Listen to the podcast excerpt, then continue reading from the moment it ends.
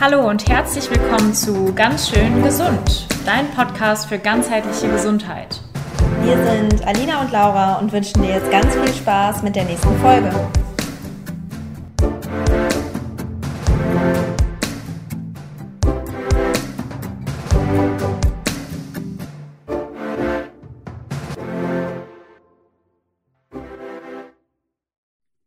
Wir haben heute eine spannende Folge zum Thema Schilddrüse für euch im Gepäck.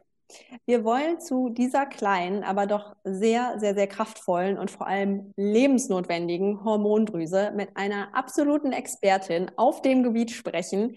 Herzlich willkommen, Hanna Hauser, und vielen, vielen lieben Dank, dass du dir die Zeit nimmst. Hallo, ich freue mich sehr, hier zu sein. Sehr schön, sehr schön. Hanna, magst du vielleicht erstmal erzählen, wie du überhaupt zu dem Thema Schilddrüse gekommen bist? Du beschäftigst dich ja jetzt schon echt viele Jahre damit. Wie war so dein Weg zu der Expertin, die du heute geworden bist? Ja, tatsächlich bin ich gar nicht so als Expertin gestartet, sondern äh, wirklich vor einigen Jahren ähm, tatsächlich hat mich das Thema konfrontiert, Schilddrüse, weil ich eben selber ähm, ja Probleme mit meiner Schilddrüse hatte. Also ich ähm, habe mich sehr, sehr müde gefühlt, hatte große Probleme mit Haarausfall, ähm, habe Probleme gehabt abzunehmen, habe mich eigentlich sehr, sehr gut ernährt, also dachte ich gut und streng ernährt und trotzdem konnte ich einfach nicht abnehmen und wusste zu dem Zeitpunkt noch gar nicht, dass es eventuell auch mit der Schilddrüse zusammenhängen konnte, äh, könnte und bin eigentlich so ein bisschen ja von Arzt zu Arzt gegangen. Zum Beispiel beim Haarausfall eben war ich beim Hautarzt gewesen. Ähm, gut, bei dem Gewicht, ehrlich gesagt, habe ich gar keinen Arzt so wirklich kontaktiert, weil dann dachte ich, es liegt bestimmt an mir. Ne? Ich muss mich irgendwie noch, muss noch weniger Kalorien essen oder noch mehr Sport treiben. Und ähm, ja, irgendwann wurde das dann äh, beim Hausarzt tatsächlich aber durch eine normale äh, Blutuntersuchung festgestellt, dass ich eben eine Schilddrüsenunterfunktion habe. Und ich war dann erstmal sehr, sehr froh, weil ich dachte, okay, jetzt weiß ich auch den Zusammenhang, ja, warum ich mich immer so schlapp fühle und warum vielleicht mein Stoffwechsel so langsam läuft. Und dann, ähm, ja, habe ich ganz normal, was die meisten ähm, Patienten mit Schilddrüsenunterfunktion äh, bekommen, das L-Tyroxin verschrieben bekommen, also ein Medikament mit äh, Schilddrüsenhormonen. Und ähm, genau, das habe ich dann genommen, ähm, auch einige Jahre. Ähm, aber so wirklich viel besser habe ich mich irgendwie nicht gefühlt. Ähm, ein, zwei Jahre später wurde dann auch Hashimoto noch diagnostiziert, also eine Autoimmunerkrankung der Schilddrüse. Und ähm, ja, ich habe gedacht, was, also ich nehme ja jetzt schon eigentlich ähm, die Tabletten und also warum fühle ich mich trotzdem nicht besser? Und ja, die Ärztin meinte, na, da, sie können da nichts machen. Also das, ne, dafür haben sie ja die Tabletten und die Werte sind auch so weit ganz gut in der Norm. Also eigentlich müssen sie sich gut fühlen. Aber ich habe mich eigentlich nicht gut gefühlt. Und dann habe ich gefragt, was man noch machen kann. Und da hat sie aber jetzt so irgendwie nichts gesagt. Und dann habe ich gesagt, okay, ich recherchiere selber. Und dann habe ich eben selber angefangen, ein bisschen zu recherchieren, auch im Bereich Ernährung. Habe dann auch ähm, Ernährungswissenschaften studiert, ähm, mich also wirklich intensiver mit dem Thema beschäftigt, ähm, auch Studien ganz viel gelesen und so weiter. Und das war keine schnelle Reise, also das war jetzt nichts, ähm, ja, wie, keine Ahnung, eine Wunderpille und dann einen Monat später war ich schlank oder so, sondern das hat natürlich echt lange gedauert. Aber ich habe immer mehr rausgefunden, ähm, was ich in meinem Alltag verändern kann, in meiner Ernährung und so weiter. Ähm, ja, dass meine Schilddrüse von sich aus wieder arbeiten kann, aktiver wird und ähm, ja, habe das dann Schritt für Schritt sind meine Symptome weniger geworden, Haare sind nicht mehr so ausgefallen, sind neue Haare nachgewachsen. Ähm, ich habe dann auch ja über 20 Kilo abgenommen, Schritt für Schritt und war dann in dem Zeitpunkt noch gar nicht jetzt äh, in der Öffentlichkeit mit dem Thema Schilddrüse, sondern es hat mich halt selber sehr, sehr beschäftigt und ich habe da selber ganz viel Zeit investiert. Und als ich dann immer mehr auch angesprochen wurde, warum ich dann so abgenommen habe und wie und was und warum, ähm, dann bin ich eigentlich erst so auf die Idee gekommen, okay, ähm, da könnte ich ja auch anderen Frauen noch mithelfen. Und dann habe ich mich eben ja vor knapp zwei Jahren äh, selbstständig gemacht und seitdem helfe ich eben anderen Frauen, die auch unter einer Schilddrüsenunterfunktion oder Hashimoto leiden. Das ist so eine schöne und ich finde auch sehr, sehr kraftvolle Geschichte. Und du hast jetzt schon mehrere Sachen gesagt, ähm, worauf ich ganz kurz eingehen möchte, denn äh, du hast schon die Ernährung angesprochen auf die, und auf die Ernährung kommen wir natürlich später nochmal im Detail zu sprechen. Aber was ich ähm, den Hörerinnen und Hörern einmal sagen wollte, war, dass du die gute Ernährung schon in Gänsefüßchen gesetzt hast, ne, als wir jetzt gerade gesprochen haben. Das heißt, ähm, das ist ähnlich wie, wie es tatsächlich im Ayurveda auch ist. Ne? So diese standard klassisch gesunde Ernährung scheint scheint dann bei der Schilddrüse vielleicht auch nicht das Ideale zu sein, was so vermittelt wird. Und das ist tatsächlich auch eine so der kraftvollen Säulen im Ayurveda. Also da sehe ich schon so den, den, die erste Verbindung ein bisschen, was ich ganz spannend finde. Ähm, und das nächste, was ich dich noch fragen wollte, war, du hast gesagt, es wird bei einer Blutuntersuchung festgestellt. Wie kam es denn dazu? Also musstest du bei dem Arzt viel nachfragen oder kamen die Ärzte dann auf dich zu, das könnte mit der Schilddrüse zu tun haben oder war es eine Routineuntersuchung? Die Frage rührt daher, wenn jetzt Frauen sagen, oh, bei den Hormonen finde ich mich wieder und ich habe gar keine, äh, bei den, bei den äh, Symptomen meine ich, mhm. genau, finde ich mich wieder und ich habe keine Ahnung, was es sein sollte. Ähm, würdest du dann empfehlen, da aktiv auf die Ärzte zuzugehen oder die Symptome zu beschreiben? Also was ist da deine Herangehensweise gewesen? Mhm. Ähm, tatsächlich, ich wusste damals noch gar nicht so, wie gesagt, über den Zusammenhang, mhm. deswegen hatte ich das auch gar nicht angesprochen. Ähm, ich hatte, ich weiß gar nicht, ich glaube, ich hatte auch irgendwie eine verstopfte Nase oder sowas. Das war eigentlich der Grund. Und, und ich weiß auch nicht, warum der Arzt, der war wahrscheinlich ein bisschen schon offener für das Thema, hatte dann auf jeden Fall auch die Schilddrüsenwerte genommen. Also ich hatte jetzt gar nicht, wie gesagt, das zum Beispiel mit dem Haarausfall, da dachte ich, naja, das regelt der Hautarzt. Ähm, das mit dem Gewicht, das ist meine Schuld, ja, in Anführungsstrichen. Ähm, da bin ich nicht äh, äh streng genug. Und ähm, mit der Müdigkeit, da dachte ich mir, naja, das ist normal, dass man halt müde ist und so. Und ich habe das gar nicht so konkret angesprochen. Aber das ist gut, dass du das sagst, weil tatsächlich aus heutiger Sicht würde ich das auf jeden Fall empfehlen, dass wenn man diese Symptome spürt, ähm, dass man dann das auch aktiv ähm, bei seinem Arzt ansprechen kann, ja. Und auch in, also diese, auch wenn es Sachen sind, wo man vielleicht denkt, ähm, die gehören nicht miteinander zusammen, ja, dass man trotzdem mal wirklich, also generell ähm, ist es auch super, mal äh, Tagebuch zu führen, was man überhaupt so für Symptome hat. Und das, und diesen Zettel dann zum Beispiel auch gerne mal mit zum Arzt nehmen, weil oft sind es so Dinge, ja, wo man gar nicht weiß, dass die überhaupt zusammenhängen, dass die mit der Schilddrüse zusammenhängen. Und deswegen ist es gut, wenn man da ja auch so ein bisschen äh, das mal sich aufschreibt und gerne auch beim Arzt auf jeden Fall anspricht, ja. Mhm. Ja, da hast du jetzt schon perfekt übergeleitet eigentlich. Ne? Die, die, die Symptome, die eigentlich gar nicht zusammenpassen, weil die Schilddrüse ja einfach auf so viele Bereiche Einfluss hat. Ähm, magst du vielleicht mal ein bisschen auf die hormonelle Sichtweise eingehen? Also welche Hormone gibt es bei der Schilddrüse ähm, und was ist letztendlich auch der Einfluss der Schilddrüse auf unseren Körper? Mhm. Ja, also die Schilddrüse ist ähm, ein kleines Organ, aber trotzdem die größte Hormondrüse in unserem Körper. Ähm, Hormone sind ja Bodenstoffe, die relativ schnell ins Blut gelangen und dann auch eine schnelle Wirkung entfalten können. Und sie ist so ein bisschen die ja, Energiezentrale. Also sie steuert so ein bisschen unseren, wie so ein Motor kann man sich das vorstellen. Ähm, sie steuert so ein bisschen den ganzen Stoffwechsel. Und indem sie die Hormone ausschüttet, ähm, das ist dann zum Beispiel das T4-Hormon, das wird dann nochmal im Körper umgewandelt in ein T3-Hormon. Und diese Hormone äh, sind so die wichtigsten Hormone von der Schilddrüse und die ähm, ja, wirken tatsächlich eigentlich fast in jeder Zelle im Körper. Das ist wirklich verrückt, dass das wirklich kein Organ, ähm, was ich habe bis jetzt noch keins gehört, was jetzt nicht äh, eine, eine Andockstelle, also einen Rezeptor hat für Schilddrüsenhormone und regelt damit im Prinzip ähm, ja den Stoffwechsel. Also das heißt, ähm, zum Beispiel den Herzschlag. Also wenn wir zum Beispiel sehr wenige Hormone produzieren, ist es auch oft so, dass wir zum Beispiel einen äh, niedrigeren Puls haben. Wenn wir ähm, wenige Hormone haben von der Schilddrüse, haben wir zum Beispiel auch weniger Verdauungssäfte, die ausgeschüttet werden. Ähm, die Temperaturregelung wird auch über die Schilddrüse ähm, gesteuert. Ähm, deswegen haben auch viele Frauen mit Schilddrüsenproblemen, denen ist oft kalt. Ja, die haben oft kalte Hände, kalte Füße. Ähm, Genau. Also das sind so, die Haare werden, wie gesagt, wenn, wenn keine Energie mehr da ist, dann werden oft die Haarwurzeln zum Beispiel nicht mehr versorgt, die Nägel nicht mehr versorgt. Ähm, ja, die Fruchtbarkeit, also auch die weiblichen Hormone, weiblichen Geschlechtsorgane hängen auch sehr stark mit der Schilddrüse zusammen.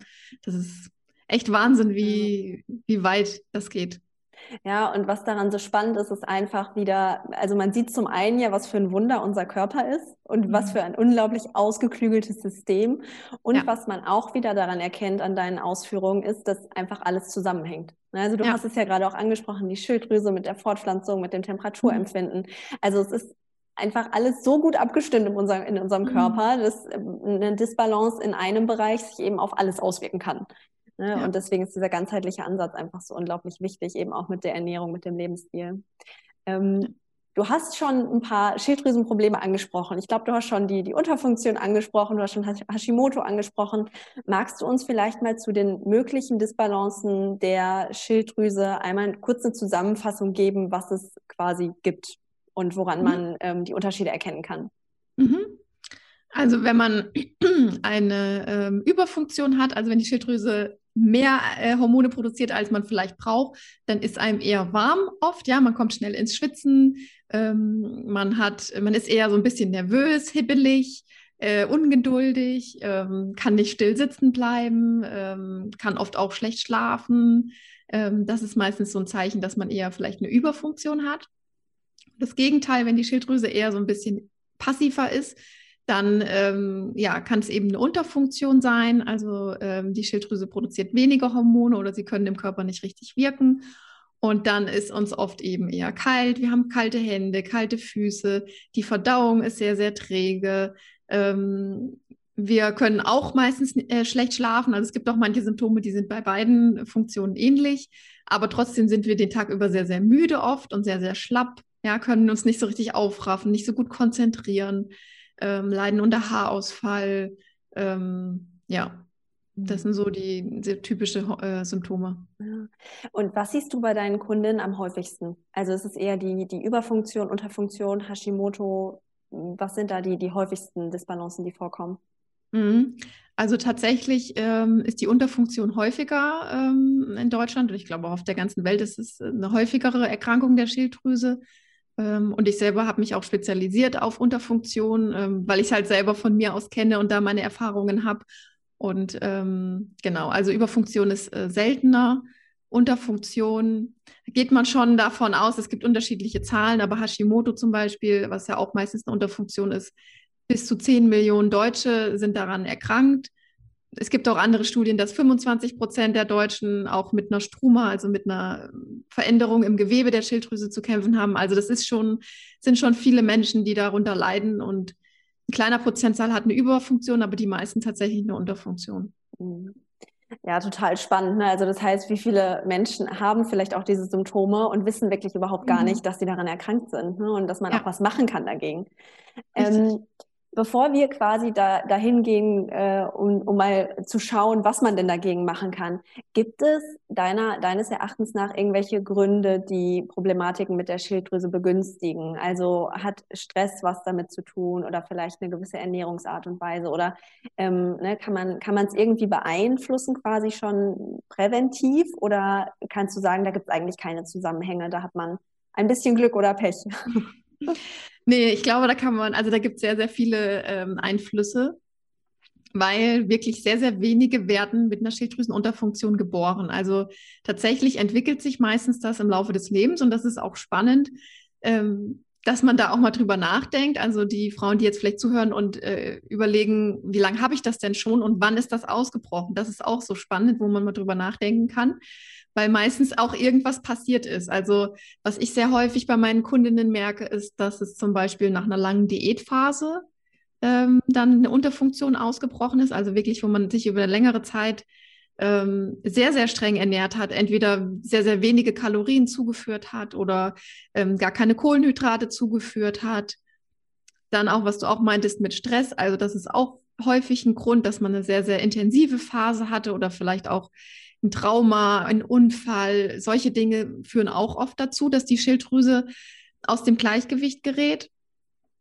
Und ein dritter Fakt, der sehr, sehr häufig auch ist, ist ähm, ja, sind die weiblichen Hormone. Also wenn wir zum Beispiel die Antibabypille nehmen, das ist tatsächlich auch so ein leider negativer Einfluss auf die Schilddrüse oder Hormonschwankungen wie zum Beispiel durch die Schwangerschaft oder nach der Schwangerschaft entwickeln auch viele Frauen eine, eine Schilddrüsenunterfunktion. Das hängt auch sehr stark miteinander zusammen. Mhm.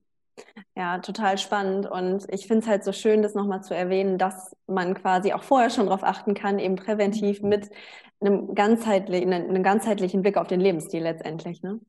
Ähm, dann lass uns mal schauen, wie wir denn unsere Schilddrüsengesundheit stärken können, wenn eine Erkrankung vorliegt. Ähm, was empfiehlst du im Rahmen der Ernährung bei den verschiedenen Disbalancen? Mhm.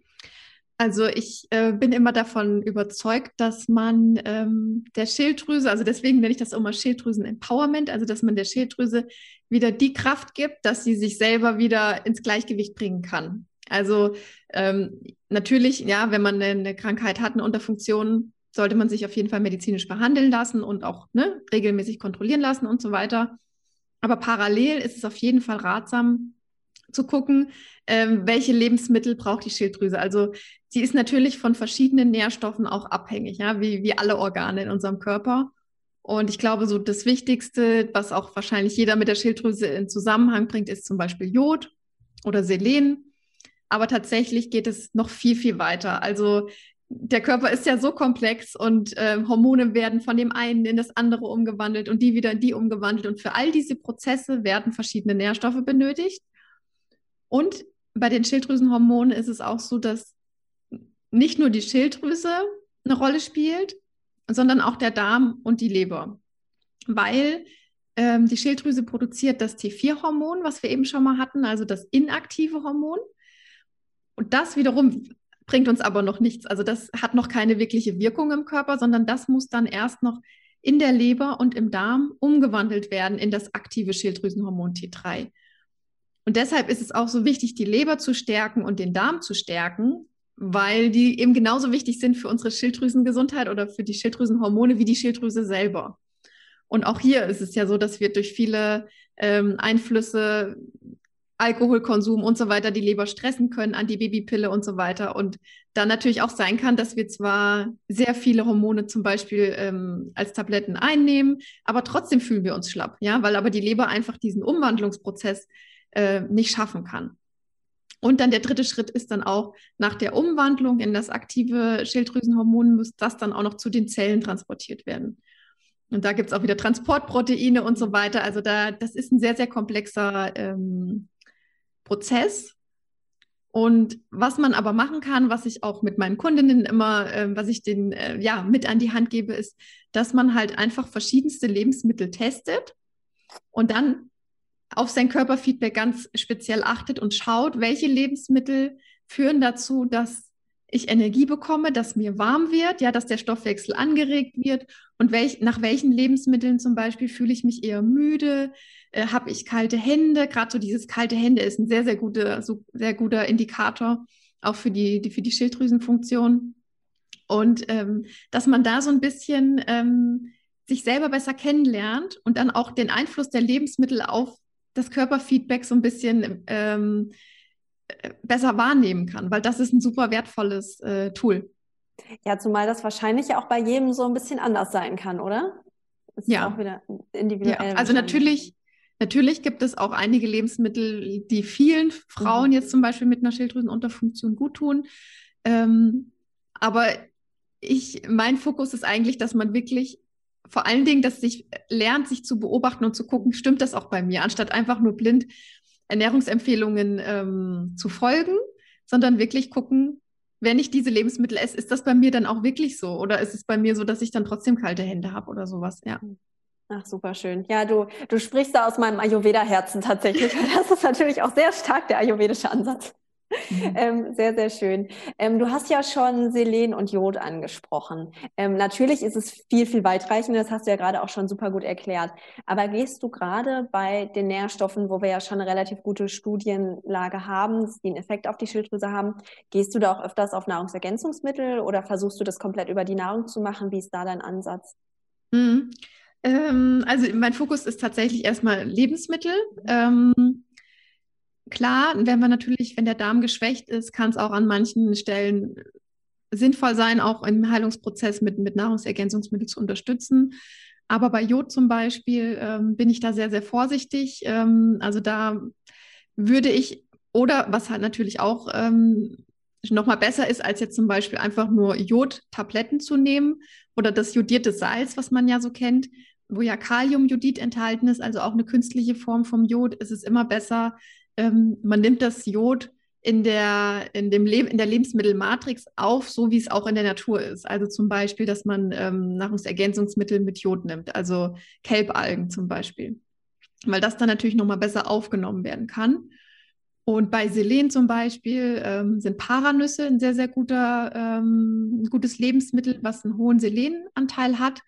Ähm, also das ist auch was, was man sehr, sehr gut, ähm, ein bis zwei Paranüsse pro Tag reichen schon, das muss gar nicht viel sein. Und dann aber auch da ganz, ganz achtsam mit sich sein. Weil zum Beispiel bei Jod ist es so, viele äh, Menschen auch mit Hashimoto, die haben eine Empfindlichkeit gegenüber Jod.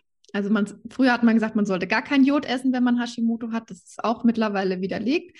Aber es kann sein, dass das Jod nicht, weil andere Kofaktoren fehlen, andere Vitamine fehlen, kann es sein, dass das Jod nicht richtig aufgenommen werden kann und man dann auch äh, sehr, sehr empfindlich reagiert. Deswegen ähm, sollte man da auch ganz achtsam mit sich sein und nicht einfach, okay, ich nehme jetzt äh, fünf Tabletten von den Kelbalgen und ähm, vier Paranüsse, je mehr, desto besser. Also je mehr, desto besser gibt es eigentlich auch nicht. Also mhm.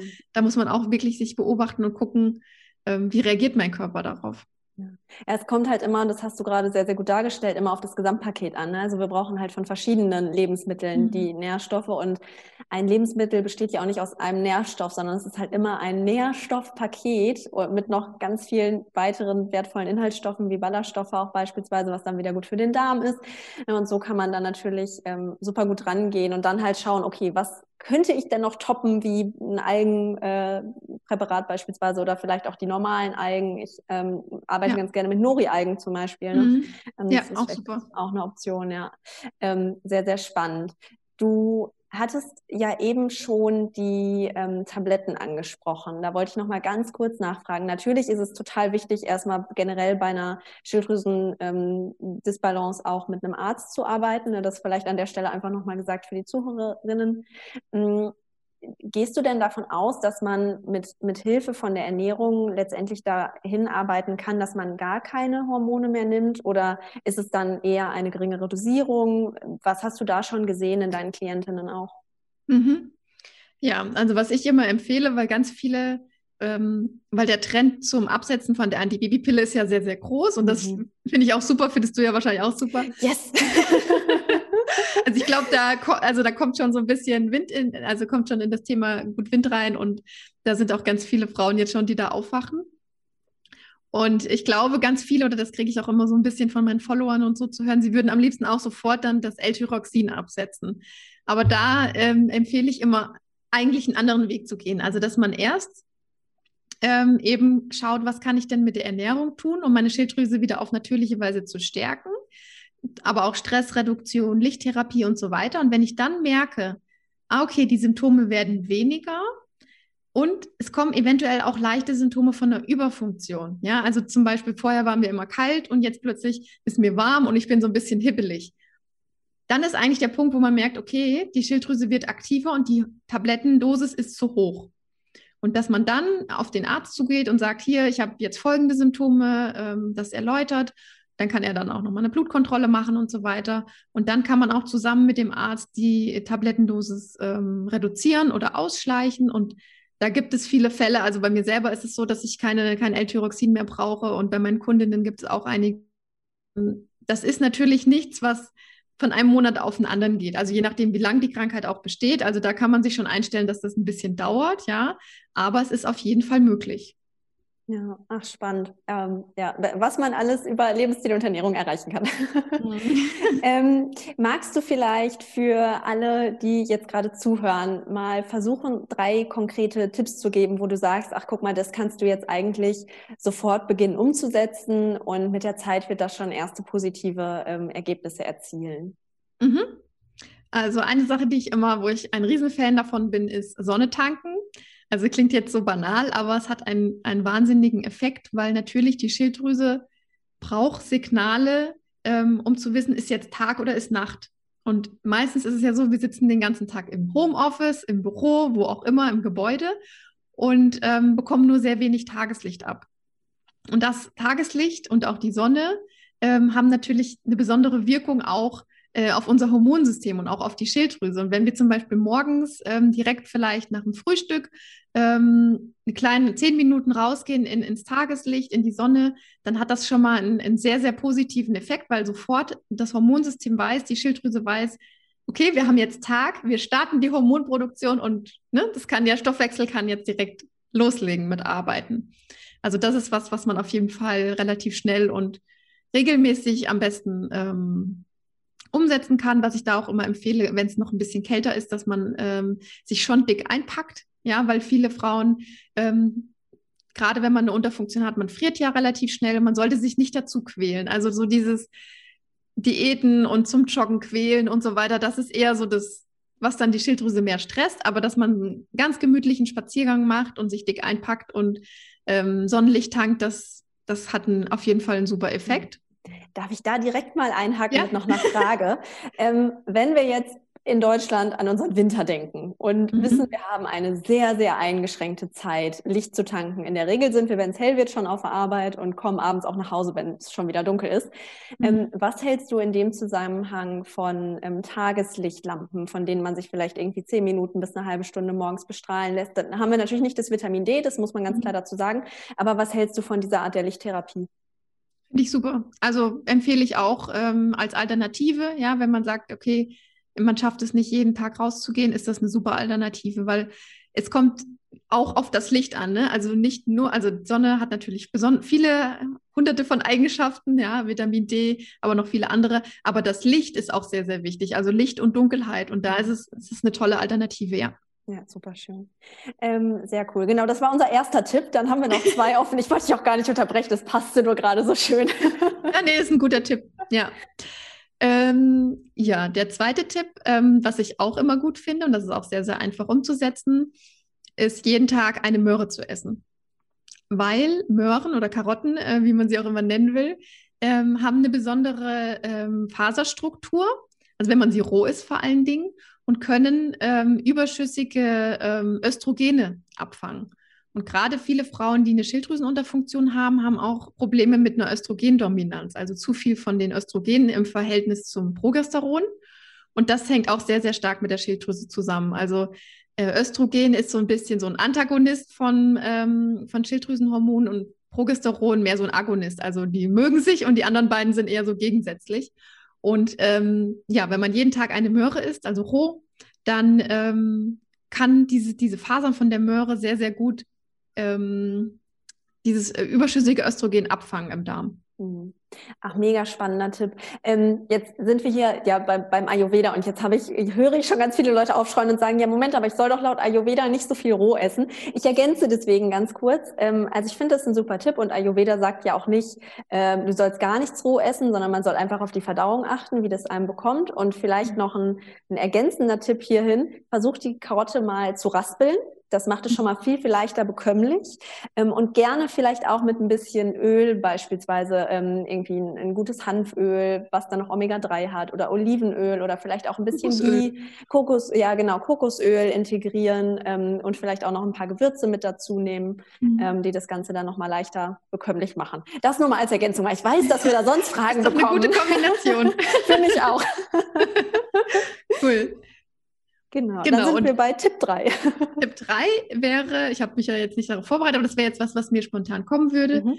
ähm, was auch so banal klingt, aber was auch meiner Meinung nach einen riesen ähm, Einfluss hat, ist, dass man vor dem Schlafengehen sich drei Dinge aufschreibt, für die man dankbar ist. Mhm. Ne, das klingt so abgedroschen und man hört das überall, aber das wirklich umzusetzen, weil also die Schilddrüse ist sehr, sehr empfindlich für Stress und für und gerade das, das glaube ich auch, warum auch viele Frauen zum Beispiel unter Schilddrüsenproblemen leiden. Also Hashimoto ist eine Krankheit, die zu 90 Prozent Frauen betrifft und nur 10 Prozent Männer. Und wir Frauen sind sehr in diesem perfektionistisch waren und wir müssen noch schlanker werden, wir müssen noch weniger essen, noch mehr Sport treiben, ähm, den Alltag schaffen, die ähm, unsere Familie versorgen, Studium abschließen.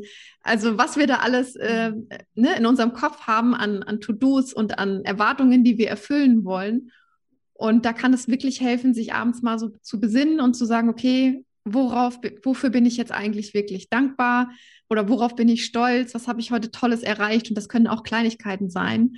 Und das wirklich mal jeden Tag ähm, aufzuschreiben. Ja, ich liebe den Tipp und ich kann dich, ich kann dich da, das kann ich nur noch mal unterstreichen.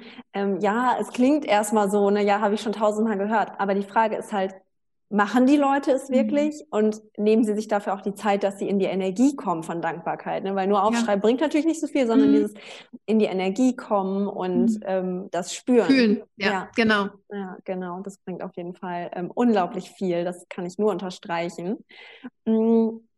Wir kommen jetzt zu, zu den letzten Fragen so langsam.